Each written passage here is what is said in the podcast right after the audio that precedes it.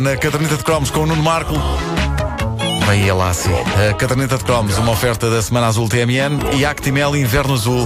Veja como na página Facebook Actimel Portugal.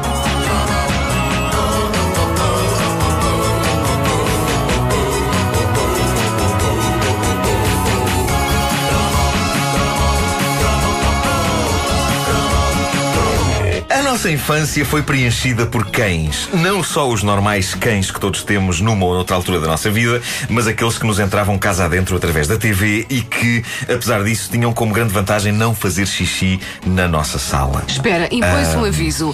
Este cromo pode provocar lágrimas. É verdade. É verdade. É verdade. Havia um outro cão famoso, nunca ninguém fala dele, que era o do o Ubo, que aparecia no fim dos episódios. Sit, o sit, good dog. É verdade, é verdade. Esse só aparecia numa fotografia. Era no final do que são os seus. Ah, mas nós já aqui dedicámos, é verdade, nós já aqui dedicámos um croma ao cão vagabundo, também conhecido Ah, como Hobo. Hobos, não é? Ah, um verdadeiro Sean Penn dos, eh, do mundo canino e um dos poucos cães para os quais muita espectadora humana olhou, pensando, se fosse um homem, chamava-lhe um figo.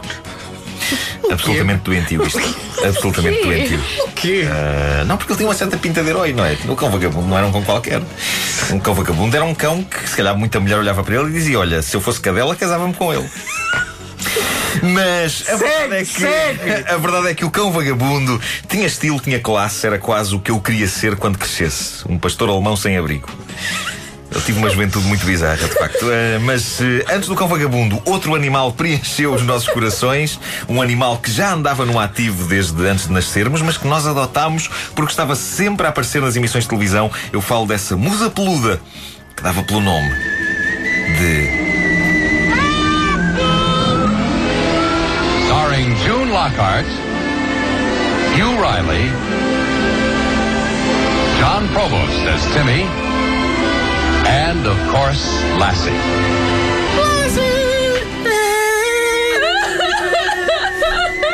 Desculpa, tinha que esperar um bocadinho. Ponto 1. Um. Como é que se chama a raça Ora bem, A eh, raça do cão. A raça da A cadela. Lassie- É porque hoje em dia vês a Lassie, uma A cadela. Lassie é um ícone. É a Lassie. Não, é A Lassie é um é ícone. É é? Collie, É esta, É cadela conseguiu a proeza de apagar. Às vezes tem colis. Mas, mas estás a ver o que a Lassie conseguiu? Isto é incrível. Tens collie. e uma collie renal. Bom, ah, mas- Era muito mimada, queria sempre collie. a, ver- a verdade é que são, muito menos as pessoas que dizem Olha um collie! Do que as pessoas que dizem Olha uma! Porque a Lassie foi a protagonista de livros, de filmes, de uma interminável série de televisão que durou 20 anos, precisamente de 54 até 74. O que só Sempre a agora... mesma Lassie. Não, não, aí é que está. não. Passados uns belos 30 e tal anos, desde a última vez que vi um episódio, isto agora faz-me suspeitar que possivelmente eles usaram mais do que uma Lassie. É, é capaz.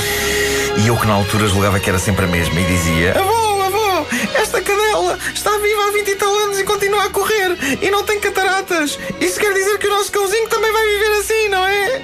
E querem saber o mais chocante? Nem sempre a Lassie era uma ela. Pois não, Não é um pode. bocado- Às é vezes é era um ele. Não, pô, era um laço. Era um Lassie. Onde se depreende que a realidade, ao contrário da ficção, é cruel. Era um cão e era um cão que morria. E era substituído por outro cão. E assim, a Lassie usava umas técnicas especiais que alguns travestis usam também. De recolha da parte baixa. Que se vê, no- que se vê no Silêncio dos Inocentes, não é? Vê-se, vê-se, vê-se isso. Uh, Lassie foi criada pelo escritor inglês Eric Knight num livro de 1940, um clássico chamado Lassie Regressa à Casa e que esteve na base do famoso O filme. primeiro de chama-se 43. Lassie Regressa à Casa. sim, sim. primeiro chama-se O Lassie primeiro- Regressa. O primeiro era o regresso dela. Uh, Ela perde. Não, mas para, a história era de fazer chorar as pedras da calçada. Em plena depressão, uma família vê-se obrigada a vender a sua cadela para ter dinheiro Foi isso para que eu comer. vi! Foi isso que eu vi Depois de, recentemente. vendida, depois de vendida, a Lassie faz-se à estrada desesperada para reencontrar a família. E a verdade é que, passadas muitas aventuras e desventuras, reencontra. Um dos meus projetos de sempre é fazer.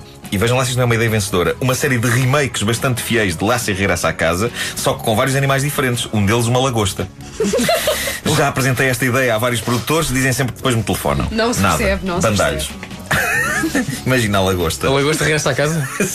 Sim. Não, Lassie, chamava-se Lassie, mas Ah, lagosta. Sim. Depois não tem um papagaio e depois não tem uma bicha solitária. A bicha solitária demora imenso a chegar porque apanha trânsito intestinal. Bem É boa, visto! é boa. bem visto, sim senhor! É boa. É bem visto, sim senhor! Bom, a série de televisão passou uh, vezes sem conta na velha RTP. Uh, Lembro-me que nela a Lassie salvava sempre o seu jovem dono de diversos apuros, sendo que os momentos mais excitantes eram, evidentemente, quando ela se fazia compreender só com latidos. E isto sempre me intrigou. Ou a Lassie conseguia comunicar com as pessoas telepaticamente, ou as pessoas tinham o poder de perceber a língua cadela.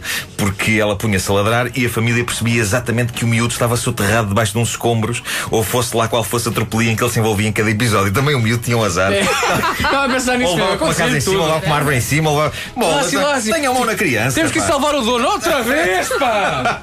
Eu não sei porquê, mas tenho sempre a ideia que caíam coisas em cima do miúdo e que ele tinha de dizer à Lassie: Lassie, vai avisar os meus pais que me caiu uma parede de tijolos em cima da perna esquerda e que parece que partiu o braço direito. E a Lassie, com ar de quem estava a fixar aquilo tudo, lembra-se que ela ficava lá parada a Sim. ouvir e, e depois desatava a correr pelos campos fora. Eu imaginava sempre pelo caminho, na sua pequena cabecinha de cão, a Lassie ia a dizer: parede de tijolos na perna esquerda, braço direito partido, parede de tijolos na perna esquerda, braço direito partido, parede de tijolos no braço esquerdo. Não, pera, não, no braço esquerdo onde direito. Bolas, não acredito, tenho lá a voltar outra vez. Pá, assim não me vão dar biscoito, pá, assim não me vão dar biscoito, pá.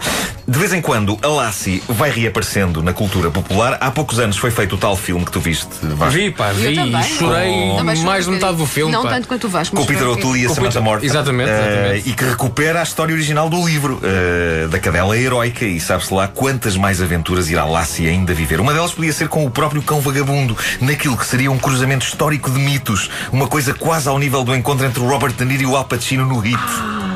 É assim uma espécie de spin-off. Sim. Sim. Eh, Uma Lassie vagabunda. Lassie vagabundo.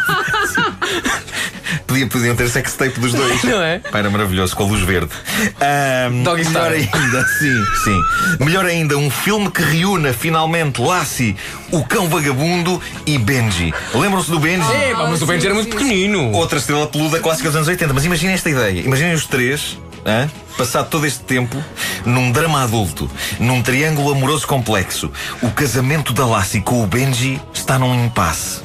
E o cão vagabundo surge na vida deles para tornar as coisas ainda mais instáveis e fazer Lassie olhar para ele como a Meryl Streep para o Clint Eastwood nas pontes de Madison County. Neste caso, as pontes de Madison County.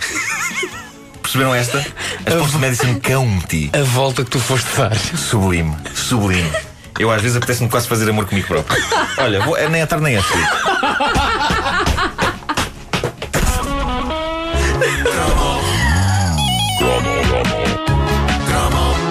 Bom, enquanto Nuno Marco avança para o estúdio do lado, não vamos perturbar.